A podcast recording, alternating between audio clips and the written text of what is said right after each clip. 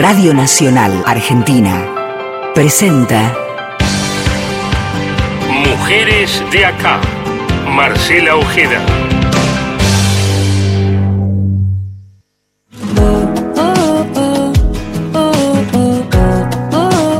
Esto es Mujeres de acá. Historias, recorridos, militancias y activismos. Hasta las 20. Acá. Con Marcela Ojeda en Nacional, la radio pública. Ahora que estoy bien, ahora que estoy bien, que ya lloré, ya me levanté, bajé, bajo, uh, puro sentimiento. Tanto dolor, Puro sentimiento, claro que sí, están escuchando ganas, ¿eh? Cuando esta cortina comienza a sonar aquí en la radio pública, en Radio Nacional, momento de saludarnos porque damos inicio a otro Mujeres de acá en esta nuestra octava temporada y aquí nos hacemos compañía, nos escuchamos, nos conocemos y nos reconocemos hasta las 8 de la noche, todos los miércoles, saben, aquí en, en esta cita. Un programa, un refugio para bajar un poco la intensidad del día, conocer historias, recordar, traer protagonistas que en algún momento seguramente escuchaste alguna particularidad, algo que querés recordar, bueno, es este espacio un- una gran excusa. Pensaba para, a modo de presentación, para con quien vamos a charlar en los próximos minutos, que ser la primera o única mujer en, pienso, determinado oficio, profesión, trabajo, en los espacios de poder también, u ocupación y que generalmente están destinados, y culturalmente, a los varones, tiene un enorme, un gran valor, no solamente para la protagonista, también y por supuesto para aquellas mujeres que van a sucederla en ese espacio. Y también a sus compañeros, a sus pares, a sus compañeros varones que cumplen ese mismo rol, los enfrenta día a día a una nueva y a una realidad bien dinámica, porque es empezar a compartir esos espacios que estaban casi siempre destinado al mundo masculino y que ahora, a fuerza de mucho trabajo, empuje, militancia y activismo, están siendo ocupados, por supuesto, por mujeres. Y de mucho eh, tiene que ver la, de mucho tiene que ver la, la historia de, de Karina, la protagonista de este Mujeres de acá, de esta primera parte, porque Karina Sabone fue la primera y única mujer mecánica en la empresa transnacional Cargill y también, y como si fuera poco, la primera, la primera mujer en acceder a la comisión directiva del sindicato de obreros y empleados aceiteros en la ciudad de Rosario, en nuestra provincia de Santa Fe. Vaya responsabilidad que hay sobre tus hombros, Karina, única y primera, abriendo puertas. Bienvenida a Mujeres de Acá, mi nombre es Marcela Ojeda. ¿Cómo te va? Hola, hola Marcela, buenas tardes, ¿cómo estás? Un gusto escucharte, conocerte. Ya he leído, he leído tanto este, acerca de, de tu historia y lo primero que quería preguntarte, aparte de por supuesto eh, darte la, bienvenida, porque sos en definitiva la protagonista de este Mujeres de Acá, ¿por qué decidiste estudiar esta, esta carrera y esta profesión que luego se transformó en tu, en tu profesión, en tu forma de vida? Eh, bueno, yo empecé, digamos, eh, tengo una hermana melliza, las dos estudiábamos normal, digamos, terminamos la primaria y bueno, nuestros padres di- decidieron eh, ingresa- que ingresemos a una escuela comercial, o sea, Ujú. de que antes no se preguntaba, Claro. vos qué querés ser, no. Bachillero comercial, claro. sos mujer comercial. Total. Así que bueno, eh, después con el tiempo mis padres se separaron y bueno, yo tuve primero, segundo y tercer año, eh, últimos días rindiendo ahí, que la profesora siempre, Karina, otro año más, siempre última y viste que, que no me gustaba, o sea, no me la quería llevar, pero tampoco me gustaba, o sea, hacía un esfuerzo doble. Y bueno, cuando mis padres se separaron, le dije a mi mamá, no quiero estudiar más, no me gusta esto, qué sé yo. Me digo, quiero estudiar otra cosa. Cabe destacar, mi papá es mecánico de autos, fue Ajá. mecánico toda la vida, entonces yo siempre me metía en el taller con él, ¿viste? Era- eras bienvenida, eras bienvenida al taller como, como parte de un juego, pero ¿qué pasó cuando se transformó? Claro, pero cuando se quiso transformar en el oficio, en la profesión, ¿qué pasó ahí? No le gustó nada porque me dijo que era muy difícil para una mujer, que iba a renegar mucho, que, que no me iba a ser muy fácil el, el lugar porque eh, tenía razón, pero bueno, eh, o sea, por parte yo le decía, eh, es lo que yo quiero hacer. Entonces, como que bueno, mi mamá me consiguió en una escuela, la técnica naval. Bueno, me terminé ahí, o sea, me cambié de escuela eh, con todo lo que llevó, que tuve que volver a hacer un año, porque si no tenía que rendir eh, 27 equivalencias, entonces decidí Mm. volver a hacer tercero. Eh, así que bueno, eh, terminé, me gradué ese mismo al año siguiente, o sea, terminé en diciembre, al año El siguiente título es técnica, el título que, que, que obtuviste es técnico electromecánica en motores navales. Exactamente. ¿Cuántas compañeras Eh, tenías, Cari? Teníamos, éramos tres, tres, eh, tres compañeras, una de las cuales eh, decidió embarcarse porque tenía salida para embarcarse, tenía que ir a Buenos Aires a estudiar en el Colegio Belgrano. Bueno, una de las compañeras se fue para allá y la otra, mi otra compañera decidió estudiar ingeniería.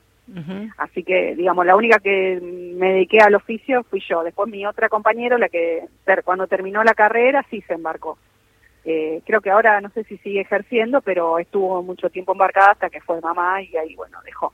Ahora, pero bueno, también son cosas que te frenan la maternidad. Sí, claro, claro. Y, y más carreras y profesiones con, con estas características. Decimos, eh, Karina, título bajo el brazo y empezar, por supuesto, lo que hacemos todos una vez que terminamos el secundario, comenzar a redactar el currículum, poca experiencia, golpear puertas. ¿Cómo fue ese- esos primeros pasos de- del recorrido preprofesional, digamos, la búsqueda? Uf. Eh, mira, tuve suerte, siempre digo, gracias a Dios tuve suerte. O sea, yo terminé en diciembre, en abril, en marzo tuve una entrevista, o sea, man- yo mandaba currículum a todo, para todo lado mandaba, mandaba, mandaba, hasta que me llaman de Buenos Aires, de Coto, Ujú. del supermercado, y para, para que vaya a una entrevista allá. Entonces yo había mandado... O sea que de Santa Fe para- para Claro, eh, para el Coto, digamos, yo mandé y me, me llamaron de Buenos Aires. O sea, yo había mandado para repositora, o sea, estaba buscando trabajo, o sea, obviamente, Sí, mandé claro. para mecánica, todo, pero bueno. Yo todo esto, eh, digo yo, tanto lío para repositora, porque en mi cabeza no cabía que me iban a llamar para mecánica. No, me llamaron para mecánica, así que eh, fui a Buenos Aires a rendir. Eh, ¿En qué año? Esto mi- fue comienzo de los 2000. 2000. en el 2000, en el 2000. Eh, fui con mi prima, que me acompañó, me dice, yo no te voy a dejar sola, me decía mi prima. Entramos a una sala llena de hombres, todos grandes, eh, para rendir, y dice mi prima, eh, ¿me puedo quedar con ella? Sí, dice, si no le vas a soplar, porque era una, una- una- un examen, era. Sí. Así que mi prima Lorena se quedó conmigo ahí todo el tiempo cuidándome. Bueno, terminó el examen, eh, volví a Rosario y a los 15 días me llaman que había, había hecho bien el examen y que entraba a trabajar. Entré a trabajar eh, como acá en Rosario Sí. como eh, auxiliar B, pero ayudante, porque no existía ese título, lo inventaron para mí. No podías la primera mujer. Ahí está. Pero te inventan, crean este puesto que por supuesto es otro salario, otra remuneración. Menor, menor salario, Claro. menor salario, hasta que yo, digamos, iba a demostrar que sabía lo mismo que un hombre. Pero bueno, en el mientras tanto yo era ayudante, no no llegaba, digamos, al mismo nivel que los hombres. ¿Y cómo o sea- fue esa esa demostración que, que tuviste que, que emprender en este tu primer trabajo? Y fue bastante, bastante difícil, porque más allá de que todo, imagínate, yo recién salí de la escuela, no tenía experiencia laboral, tenía todos los estudios, pero no tenía la experiencia laboral, así que bueno, eh, con algunas personas tenía, digamos, eh, me ayudaban y otros no, otros, viste, como que se hacían un lado. Porque, viste, por ahí algunos decían, no, esta que viene a hacer y qué sé yo. Pero bueno, tuve suerte, eh, que algunos compañeros me ayudaron, así que bueno, empecé a adquirir experiencia, bueno, y hasta que llegué a la encargada de mantenimiento. O sea, estuve ocho años ahí trabajando. Bueno, y también de ahí de alguna manera es marcar el camino, ¿no? Por eso cuando comenzaba el, este espacio en el que te presentaba que sobre tus hombros está esta responsabilidad, no de una cocarda personal, sino también lo que significa para las que vienen después, las que te van a suceder en, primero en, en- en la- escuela, luego en, en el mundo profesional, en el oficio, en, en el laburo, y el próximo po- paso después de, de Coto, la vara estaba alta. Bueno, de ahí, claro, sí, sí, de ahí, bueno, eh, tuve algunos algunos acosos eh, por parte laboral. Una vez vino un auditor eh, cuando yo, digamos, eh, no era, eh, yo era encargada, tenía, digamos, el nivel más bajo de encargada y después, bueno, en teoría tenía que seguir rindiendo para subir de nivel. Sí. Y una vez me dijo, bueno, pero vos ya sabés lo que tenés que hacer para subir de nivel. Entonces yo me hice la tonta, como que aquí no ha pasado nada, y me fui. eh, bueno, en ese momento fui, averigüé, digamos, yo tenía, en ese momento estaba en empleado de comercio, estaba afiliada a ese sindicato, estoy hablando del 2002, una cosa así, 2003, y bueno, cuando fui a hablar al sindicato, eh, le dije, mira, me pasó esto, y como era como, viste, me dijeron, mira, no, no podemos hacer nada porque es tu palabra contra la de él. Entonces como que ahí, viste, me quedé como diciendo, bueno, entonces me lo voy a tener que bancar yo, digamos, una cosa así. Así que es como que te terminás haciendo fuerte a la fuerza, porque como que vos querés pedir ayuda, pero no, no, no hay. Entonces, bueno, dije, bueno, listo. O sea, que seguí, digamos, puse mi cara, mi cara de piedra y seguí trabajando, bueno, hasta que en 2008 me echaron. Después, pero bueno, a quien están escuchando es, Karina, vos estás en tu casa ahora, estás allí en... No, no, no, no, estoy de vacaciones. Ah, bueno, y perdón, entonces por... por no pasa nada, no hay problema. no pasa nada. Nacida en, en, la provincia de Santa Fe, a eso quería llegar, eh, en Rosario. Decimos, Karina tiene un valor muy importante, el testimonio y la historia de Karina, porque como decíamos, es la, la primera y única mujer mecánica hasta ahora en ingresar a la empresa transnacional Cargill y la primera también en acceder a la comisión directiva del Sindicato de Obreros y Empleados aceiteros allí en, en Rosario, un sindicato de más de 60, 70 años de, de historia, digo, pero también me, gustaría, hablabas recién de otro sindicato, otro gremio que en ese momento te dio la espalda, no te representó, no te acompañó, no te tendió la mano, no escuchó lo que vos tenías que, que contar, dejás Coto y llegás a la Montevideana, ahí cómo, cómo fue también ese, ese paso. Bueno, ahí también, bueno, yo a mí me habían echado de Coto, estuve, bueno, un par de meses también por suerte siempre conseguí trabajo, gracias a Dios. Digamos, yo a mí en Coto me echaron en junio y en septiembre eh, fui, en realidad fue muy chistoso porque estábamos con una amiga buscando trabajo y vemos lo de la Montevideana y le digo, bueno, vamos, nos fuimos las dos eh, en moto, y me mm. acuerdo que estaba llovinando, así que bueno, vemos una cola larguísima como de una cuadra y una cola cortita. Entonces yo voy y pregunto y había dos hombres en la cola cortita. Entonces le digo, ¿esta para mecánico? Sí. Entonces me pongo en la cola cortita y mi amiga se fue a la cola más larga. ¿Qué puesto era la más larga? La más larga era para operadora de máquinas de la Montevideo. Entonces, bueno, yo me pongo en la cola para mecánica. Entonces se da vuelta el hombre que estaba delante y me da vuelta y me dice, este es para mecánico, viste, como diciendo, no te colé, viste. Claro. Le digo, sí, le digo, yo soy técnica. ¿Técnica en qué? Técnica electromecánica. Ah, bueno. Pasó. bueno, hice la entrevista, cuando me toma la entrevista el ingeniero, eh, me dice, bueno, pero es muy factible que no, no te llamemos. Mira, le digo, ustedes pidieron técnico, yo soy técnica. Le digo, ¿sí? Eh, dice, lo que pasa que no, no, no, no, hay hombres, no hay mujeres, no hay mujeres técnicas acá. No hay problema, le digo, ustedes pidieron un técnico, yo soy técnica, yo vengo y dejo mi currículum, si no me llaman no hay problema, le digo yo. Y me fui, a los 15 días me llamaron. Pero es como que siempre, viste, tenés ese tipo de traba que vos decís, crean un puesto, crean un puesto para vos este inferior a con una remuneración por supuesto menor a la que aspirabas, a la que te correspondía por tu currículum, por tu preparación. En otra entrevista también te dicen que eh, no hay mujeres en ese lugar, bueno, créenlo, voy a ser la, la primera. ¿Y cómo fue esa experiencia en, en esta nueva compañía, Karina? No, no, fue buena, fue buena porque el dueño estaba recontento, con Manducci estaba recontento, que decía yo tengo la primera mecánica, bueno, pero bueno, el tema de que después, bueno, me tuve que ir porque el, el, el, sueldo, digamos, no, no era valorado, digamos, como un técnico, o sea, no hay mucha distinción de, del sueldo. Entonces, bueno, yo empecé a buscar trabajo, empecé a buscar trabajo hasta que me llamaron de Cargill. Pensaba en, en el 2012. Karina, en algo interesante que, decías del dueño de, la Montevideana, de esta, de esta compañía también importantísima, incluso en la cultura popular argentina, eh, estaba re contento porque tenía la primera mujer. ¿Cómo a veces también tracciona en las compañías, en las empresas, esto de querer ser políticamente correcto, pero que a nosotras nos sirve como activistas, como feministas, decir, bueno, vos mostrame, pero también asumís públicamente la responsabilidad de que esto no va a quedar acá, que detrás mío, ante este compromiso público de mostrarme como una bandera, como un logro de la compañía, también me van a, suceder otras, ¿no? A veces esa, ese, eso ser políticamente correcto, este, asumen el compromiso, pero les cuesta también, ¿no? Claro, no, aparte no solo eso, no solo el tema de hacer eh, público, sino eh, tratar de, de, de crear la, las condiciones para que una mujer trabaje, porque por ahí eh, voy a decir, bueno, sí, tomo mujeres, pero no le doy las condiciones, ¿viste? Eh, o sea, te, doy un ejemplo. Por ejemplo, Yo hace 10 años que estoy en, trabajando en Cargill y hasta hace eh, dos meses no tenía guantes para trabajar.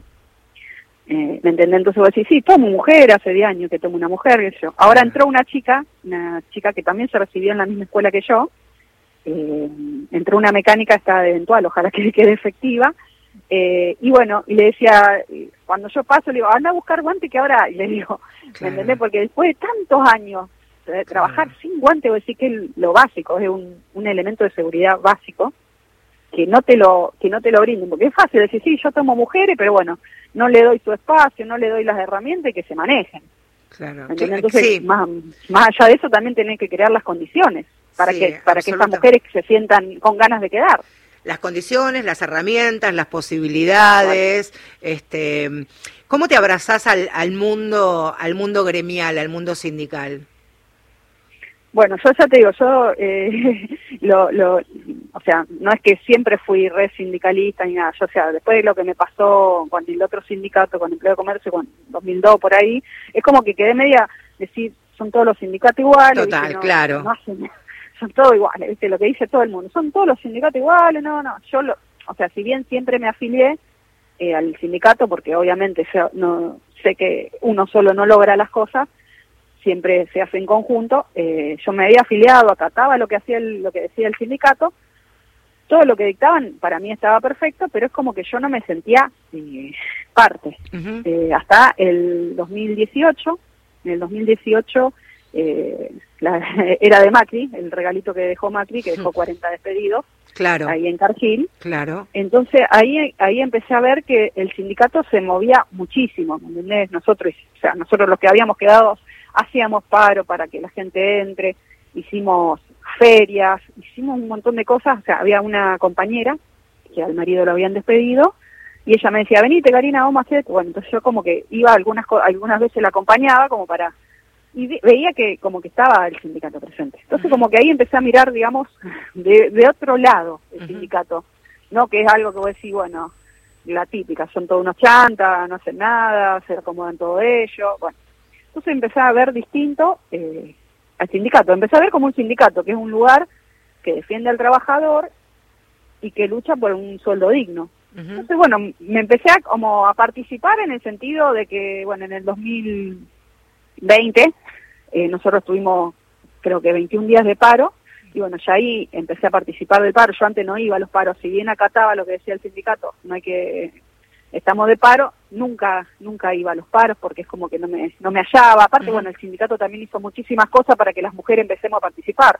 Claro. Nosotros la No fue expulsivo, no fue expulsivo hacia ustedes, todo lo contrario. Claro, claro. El tema era también, nosotros tenemos la fábrica nuestra, está, digamos, eh, en un lugar bastante alejado, no hay negocio, no hay baños, no hay nada. O sea, los hombres, viste cómo es, por ahí van al descampado. Facilísima la tienen también pero bueno, las mujeres no, entonces yo tampoco eso, viste, como que decía, no, bueno, entonces ¿qué se hizo? Se arregló eh, que cuando hay paro podíamos usar el baño de la fábrica. Entonces ya eso, voy a decir, para la mujer es muchísimo, porque voy a decir, no tengo que irme hasta mi casa al baño, ¿me entendés? Entonces, ¿qué voy a decir? Es una primera necesidad. Bueno, y en ese, en, en eso yo veía que como que el sindicato actuaba, viste, a favor de la gente, ¿me entendés? Porque voy a decir, bueno, si vos querés incluir, como yo te decía, dale las condiciones a las mujeres. Bueno, ahora nos tenemos el baño, eh, si bien, bueno, siempre tenés cosas que van a faltar, pero bueno, es cuestión de ir trabajándolas y bueno, eh, tratar de ver, o sea, yo creo que si vos querés acercarte, podés,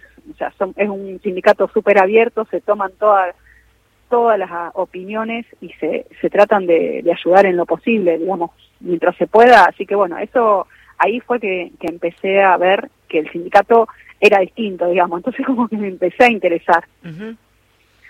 Y ahí accediste a formar parte de una lista, hoy tenés un cargo, un cargo directivo, también nutrirte de una manera este, ya más institucional, con, con herramientas y con conocimiento seguramente adquirido con otros compañeros y compañeras también de otros sindicatos y otros gremios que también son parte de encuentros que se hacen todos los años.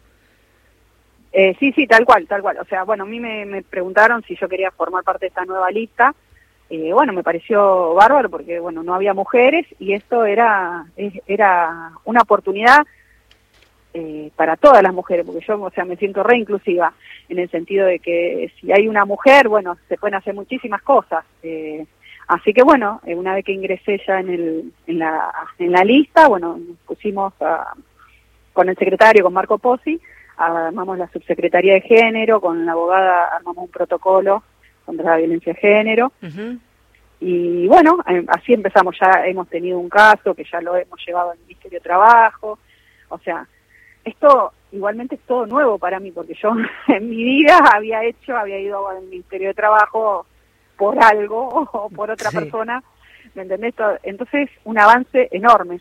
Y con respecto a los otros sindicatos, eh, tuvimos mucha ayuda de Lorena Almirón, de ATE, ATE Rosario. ATE Rosario, eh, claro. Sí, que Lorena, bueno, nos brindó un montón de ayuda, bueno, eh, yo estoy compartiendo, digamos, la subsecretaría de género, estoy en Rosario, pero tengo una compañera, Laura Merin, que es de la provincia de Santa Fe, y ella está en Federación. Y bueno, y por ahí estábamos las dos solas, bueno, y Lorena nos abrió la puerta, es como que, viste, un poco tejiendo redes, ¿no? Como... Claro, ir tirando líneas como para poder abrirnos, porque, o sea, eh, cada, o sea, todos los sindicatos son distintos, pero al fin y al cabo somos todas mujeres que luchamos por más derechos para las mujeres. Escuchaba la, cronología aparte de, por supuesto, una, una postal de, de, tu historia. Quienes están escuchando, les recuerdo, Karina Sabone, ahora de descanso, pero trabaja en, en Cargill, esta empresa eh, transnacional, que allí fue la primera y única mujer mecánica en ingresar a la compañía. Ahora hay otra compañera aspirante que ojalá quede efectiva también. Y la primera, después de 70 años en acceder a la comisión directiva del sindicato que mencionaba, que es el de obreros y empleados aceiteros allí en, en Rosario. Eh, te escuchaba, Karina, y y, mencionabas con, con, mucho amor y con mucho afecto a algunas mujeres de tu vida. Pensaba, por supuesto, a tu hermana, hablabas de tu mamá, en la prima aquella que te acompañó ese día que, que llovía y compartían la fila para un puesto de trabajo, en esa esposa del compañero que habían despedido en, en Cargill. Digo, las mujeres de que te han acompañado y te han abrazado han sido, han sido fuertes. Pienso, y me meto un poquito más incluso en la familia, eh, en tu abuela, en, la, en, las mujeres que, que, te han sabido abrazar durante toda tu vida. Sí, sí, en ese sentido sí. Bueno, mi abuela para mí también es un pilar fundamental. Mi abuela, eh, una mujer de fierro, trabajó toda su vida. Eh, bueno, también se separó de mi abuelo y se hizo cargo de, de mi mamá eh, nunca dejó de trabajar, entonces vos te dan eso, esos elementos que vos decís, eh, como que tenés, viste, vos decís, bueno, si ella pudo, uno también puede, porque por ahí, viste, las mujeres como que, eh, que tratamos de siempre de, hacer todo y pensamos que, eh, que somos las únicas, y no, hay un montón de mujeres que la luchan día a día y la luchan peor que una, ¿me entiendes? Entonces, eh, por ahí eh, nosotras no nos damos cuenta de eso, que somos muchas y que cuando nos unimos hacemos mucha fuerza. Y es algo que, que, que, no nos damos cuenta, pero porque estamos eh, apagadas, ¿me entendés? O sea, cuando vos cuando vos te vas a un lugar, las mujeres, ¿qué dicen de la mujer? No, las mujeres son todas chumas, se vivobrean, se ta, ta, ta, ta. Entonces, como que siempre tratan de dividir, ¿no? bueno, porque también conviene, ¿no? Pensar en eso, en esto de la competencia entre las mujeres de alguna manera y durante tantísimos años se ha, se ha instalado ese, ese discurso que también intentamos este, desde otros lugares de a poquito ir, ir rompiéndolo. Karina, yo te quiero agradecer estos minutos, que seas protagonista de esta primera parte de, de nuestro programa, que sigas descansando allí, este, cargando pilas para este nuevo año de, de trabajo y todo lo que se viene. Te mando un fortísimo abrazo y gracias por haber sido, por haber pasado por aquí. Por darme la oportunidad. Eh, la verdad que, bueno, muchísimas gracias por, por valorar y, bueno, que sigan por más, más programas así y, bueno, eh, reconociendo a las mujeres que hacen el esfuerzo día a día. Por muchas más abones, por muchas más Karina, claro que sí. Te mando un fuerte abrazo, Karina. Un abrazo. Ahí estaba, hasta luego. Nuestra mujer de acá, Rosarina, Karina Sabone, esta es otra, mujeraza cumplió 80 años hace algunos días nada más, el viernes, contra viento y marea, canta Marilina Ross. Desafiemos la sombra a la luz de una idea. Con el alma encendida hay que andar por la vida contra viento y marea. Y aunque el mar sea adverso y estemos inmersos en aguas muy feas, continuemos el viaje que a nuestro coraje la fe lo acarrea. Contra viento y marea, cada sol se repite, cada día alborea y florece a porfía un jardín de poesía contra viento y marea. Llevamos ardientes la estrella en la frente igual que una tea entre un bosque de pinos se abrirá algún camino contra viento y marea.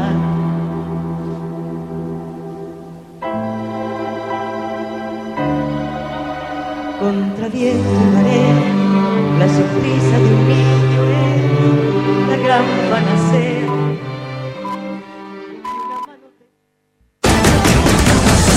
Nacional, todo el año. Federalismo Nacional, la radio pública.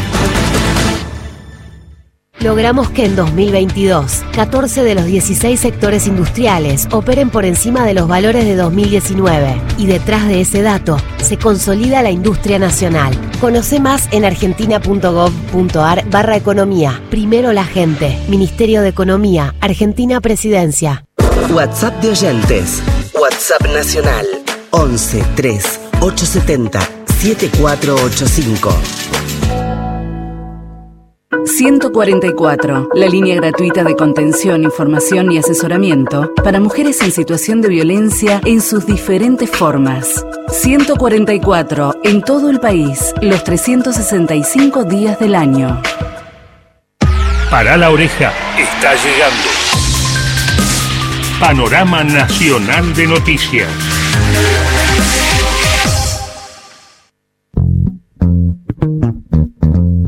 Sobre nosotras, historias, luchas y conquistas. Mujeres de acá por Radio Nacional.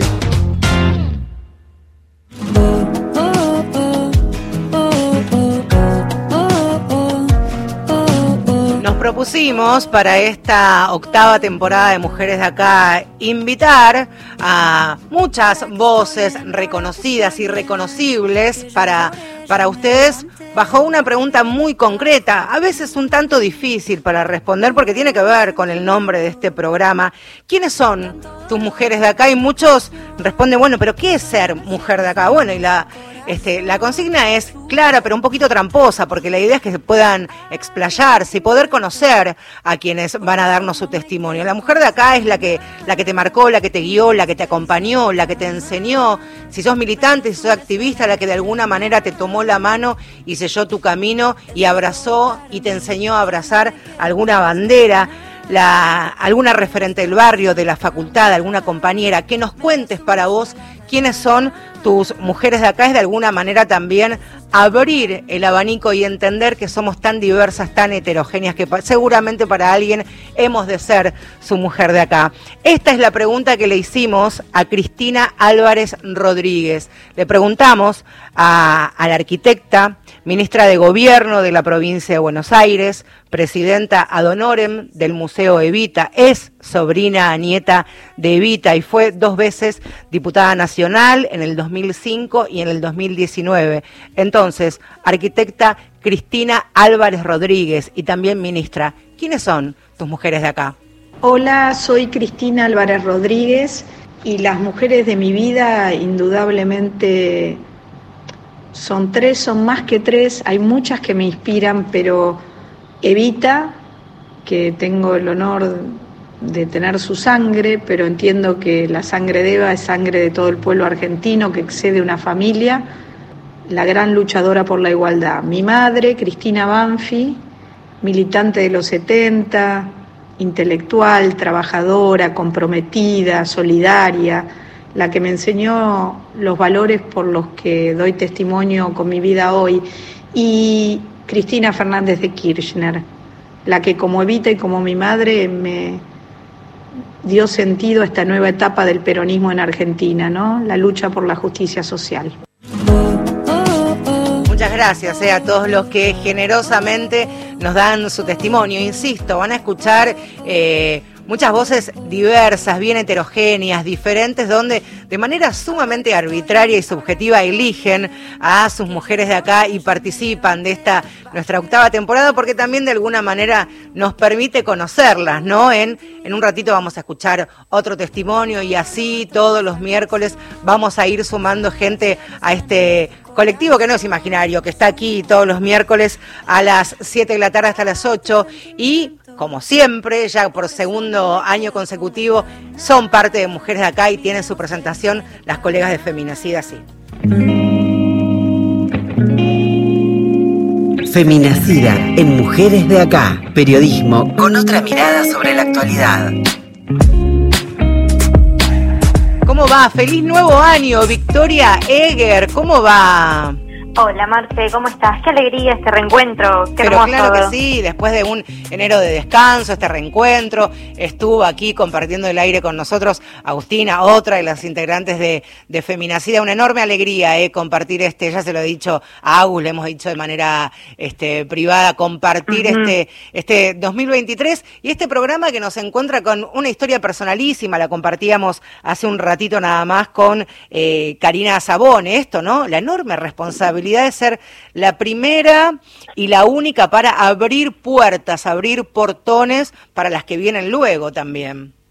Bueno, para aportar a la charla de recién, podemos decir que este presente feminista de cara también al 8M también atraviesa de lleno a todas las organizaciones sindicales, ¿no? Y así como Sabone, hay otras compañeras que fueron pioneras en espacios de poder dentro de los sindicatos.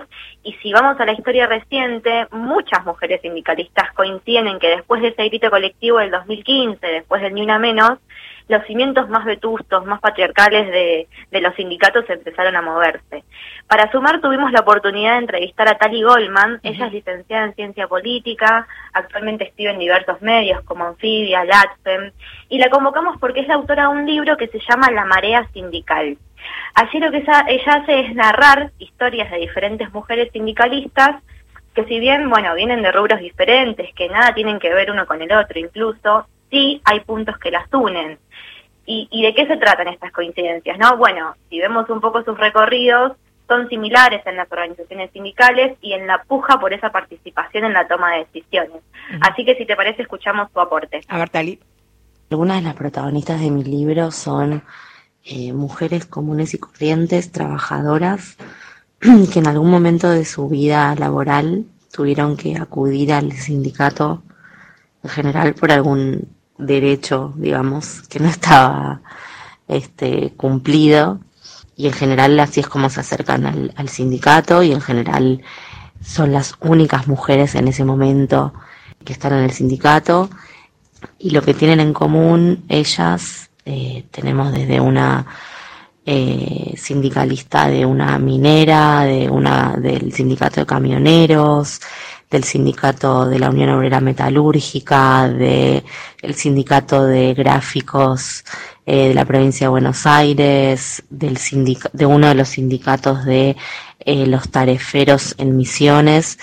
Bueno, un poco las historias tienen coincidencias y sobre todo tiene que ver con, con esta soledad en la que muchas eh, empezaron este camino con compañeros que no las tenían en cuenta, con palos en la rueda en general y con cierto techo, obviamente, eh, dentro del sindicato para eh, escalar algún puesto real de poder, ¿no? Y creo que el ejercicio de, narrarnos a nosotras mismas es como súper importante, eh, no solo para el futuro, sino para el mismo presente, ¿no? Porque estos relatos muchas veces sirven para que otras mujeres eh, puedan, nada, empezar a, militar y a, hacerse camino dentro de, de los espacios sindicales.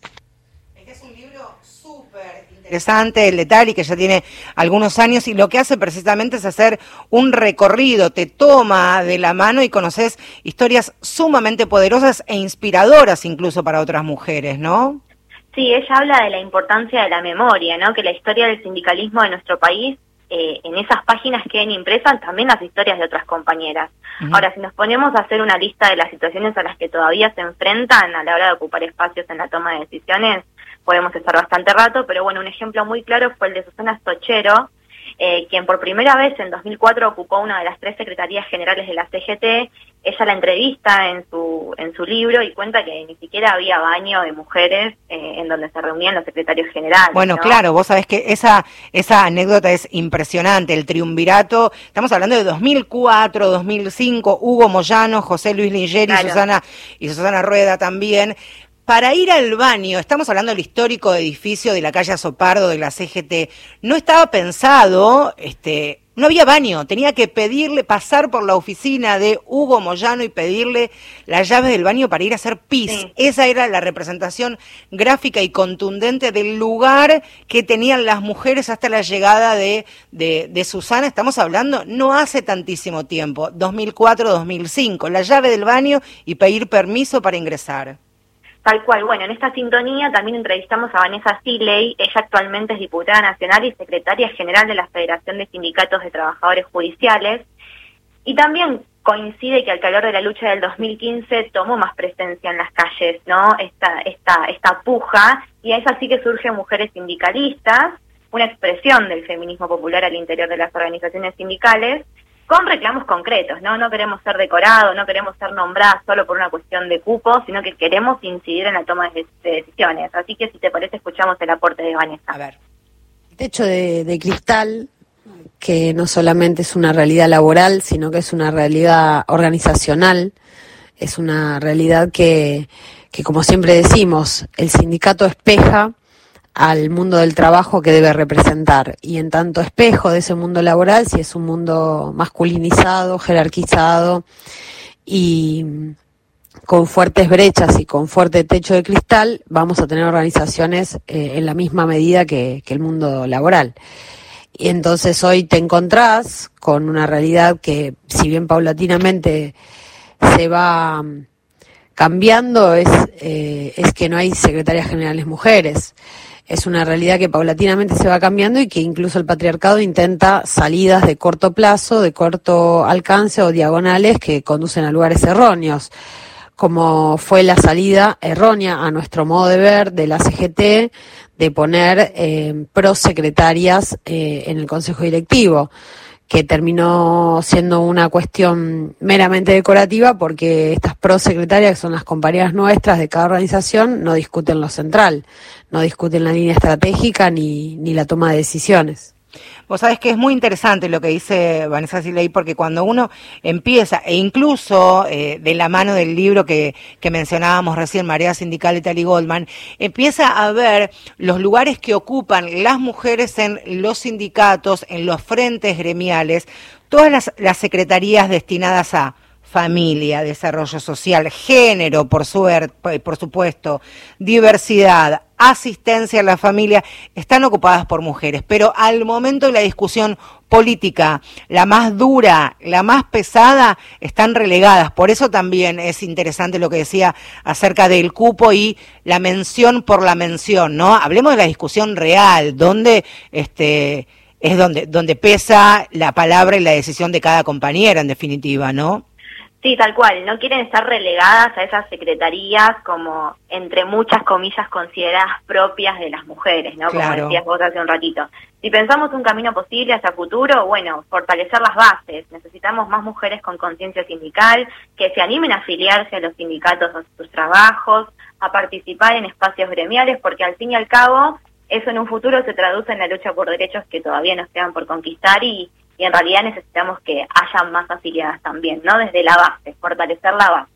Y no tener miedo, no tener Tal miedo. cual, Me parece que, sí. que lo que decía al comienzo de, de- de nuestro programa Karina es esa primera experiencia que no le gustó, le hizo sentir incómoda con el sindicato que en su momento la representaba. Bueno, tuvo una segunda oportunidad, le dio chance a otro gremio. Bueno, hoy, hoy forma parte de, después de 70 años de historia, de la comisión directiva y es la, la primera mujer en, en tener allí un, un lugar de poder. ¿Nos reencontramos el miércoles que viene, te parece?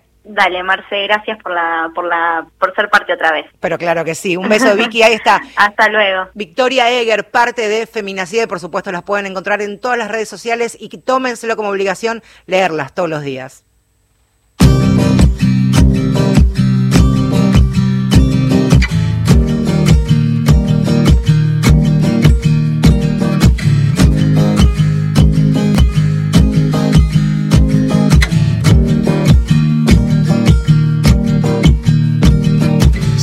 Cruzando ríos, andando selvas, amando el sol. Cada día sigo sacando espinas de lo profundo del corazón. En la noche sigo encendiendo sueños para limpiar con el humo sagrado cada recuerdo.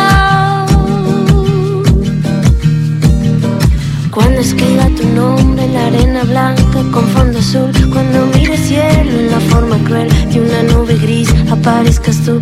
Una tarde subo una alta loma, mire el pasado, sabrás que no te he olvidado.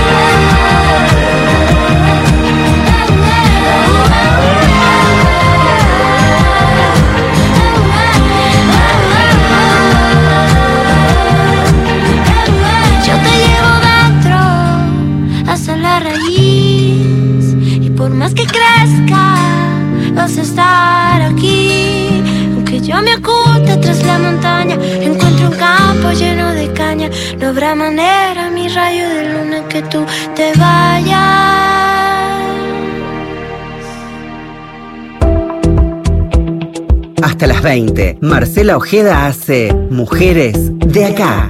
Un espacio sincero, federal, abierto y de intercambios, donde cada semana las historias circulan y nos reencuentran. Mujeres de acá. Con esta hermosa idea de escuchar quiénes son tus mujeres de acá, es que hemos convocado a él, que es licenciado en letras, es periodista, trabajó en Clarín, en revista Enie, fue la voz y guionista de Cupido, es escritor.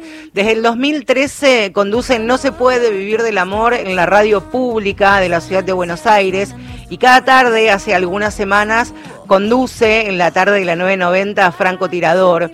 Es para mí una de las voces más lúcidas críticas, sagaces e inteligentes que ha dado el periodismo en los últimos años. Estoy hablando de Franco Torquia. A él le preguntamos, Franco, ¿quiénes son tus mujeres de acá? De chico me inspiró y mucho mi tía Marina. En rigor ella era tía de mi madre, pero funcionaba para mí como una tía directa mía. Vivía en la ciudad de Berizo, yo vivía en la ciudad de Ensenada, al lado, y me dejaba tomar mate. A diferencia de mi madre, Marina me enseñó a tomar mate, me enseñó a cebarlo, a prepararlo, me enseñó además a saborear esas ocasiones, esas tardes. Marina lo supe mucho tiempo después, había sido durante décadas víctima de violencia de género. Y sonreía y hacía tiempo que vivía sola, ya cuando yo era chico hacía mucho tiempo que ella vivía sola, que se había logrado liberar del agresor, de su agresor. Y la pienso especialmente convocado por ustedes porque mm, creo que esas son mujeres, creo que esas son figuras muy determinantes a la hora de pensar en la autodeterminación, justamente, en la libertad, en la independencia, en las contiendas en pos de algún tipo de liberación. También otra mujer en otro momento de mi vida que me inspira y mucho es la teóloga queer argentina Marcela Aldaus Reed. Cuando la leí por primera vez hace dos años, cuando aún no estaba publicada en la Argentina, porque acaba de ser publicada por primera vez, sentí que estaba en contacto con una mujer muy decisiva para mi condición de persona LGBTIQ, para mi situación en el mundo en todo caso. Ella nació en Rosario en el 52, murió en Escocia en 2009. Fue una mujer queer que discutió fuertemente con la Iglesia Católica y que desarrolló su propia teología, una teología disidente, una teología que, parafraseando el título que acaba de ser publicado, por cierto, en la Argentina, es indecente. Mi tía Marina y Marcela Aldaus Reid, dos mujeres que están en mí a diario, una hace muy poquito tiempo, otra hace más de cuatro décadas, y otras tantas que por razones obvias no puedo citar acá. Un abrazo grande.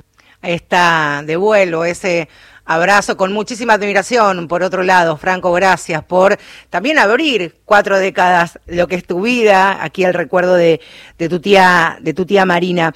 Quiero aprovechar estos últimos minutos de, de este Mujeres de Acá, eh, que para mí es muy importante lo que va, para nosotros es muy importante lo que va a ocurrir en las próximas horas en la ciudad de Mar del Plata, porque desde la campaña nacional Somos Lucía, integrada por familiares, amigos, organizaciones feministas y de derechos humanos están juntando fondos para alquilar una pantalla para alquilar una pantalla y poder transmitir en vivo y en directo los alegatos de mañana, mañana jueves en la ciudad de Mar del Plata, allí en, los tribunales de esta ciudad balnearia se van a transmitir entonces los alegatos. Pueden colaborar a través de transferencias bancarias, desde con el alias somos.lucía, todo en, en mayúscula, claro.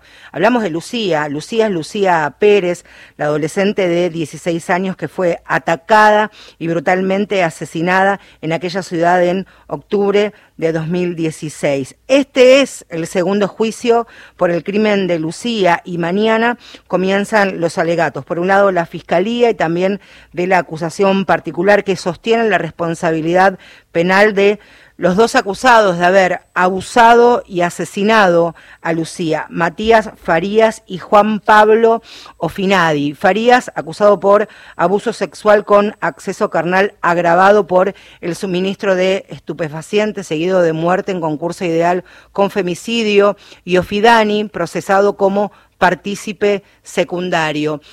Es importante también este segundo juicio porque recuerden ustedes que en agosto del 2022 Casación Bonaerense, Casación de la provincia de Buenos Aires, revocó las absoluciones de ambos y dispuso la nulidad de aquel primer juicio y ordenó que se realice este nuevo debate, eh, un nuevo debate oral y público. Por eso es importante que mañana podamos escuchar todos y todas los alegatos y también juicio político a los jueces de aquel tribunal. Repito entonces, eh, a través de, transferencias bancarias pueden colaborar en somos.lucía. Mañana entonces se van a conocer los alegatos, insisto, por parte de la, de la Fiscalía y también de quienes están a cargo de, la, de la acusación. Han sido jornadas muy, muy largas, muy extensas. Se han escuchado las declaraciones de los familiares, de Lucía, de sus padres, de sus amigos, peritos, también personal de la sala de primeros auxilios que constató la muerte de Lucía y se cree, se estima que el primero de marzo entonces se va a conocer esta, esta sentencia, que, ojalá sea ejemplar, porque aquí estamos hablando primero de un crimen brutal y que generó, recuerden ustedes, ese miércoles negro a los poquitos días del brutal asesinato de Lucía, así que vamos a estar muy atentos. Ya estamos ¿eh? en la recta final de este Mujeres de Acá. Nos vamos a reencontrar, si les parece, el próximo miércoles. ¿Cómo anda Astor? Le pregunto a Miguel Ángel Gauna, su niño. ¿Cuántos años ya está cumpliendo? Ya empieza el jardín, ya estamos, ¿no? Qué alegría, ¿no? Ya está, qué lindo volver a la rutina. Quien me dice que tiene cinco años, su pequeño Astor, es Miguel Ángel Gauna, el, operador, el capitán de esta nave. Y este es el último programa bajo el, el, comando de productor periodístico de Gustavo Kogan, que dará, por supuesto, tumoneando a la gran Inde en vidas prestadas los lunes a las 7 de la tarde. Nos reencontraremos, Gustavo Kogan. Pasaron más de 15 años de la vieja del Plata, nos volvimos a, reencontrar aquí en Mujeres Acá, gran profesional, gran persona, he aprendido mucho estos años, así que buena vida Gustavo Cohen, que se vino con un color naranja, es como un homenaje, ¿no? Un color discretito, discretito. Eh, gracias Gustavo por todo, por este laburo, Flor y Ale te van a, a cuidar el lugar, seguimos nosotros, por supuesto, nos reencontramos si ustedes quieren, por supuesto, el próximo miércoles, aquí, en la radio pública. Es una cita y yo me llamo Marcelo Ojeda. Hasta la próxima. Para mí.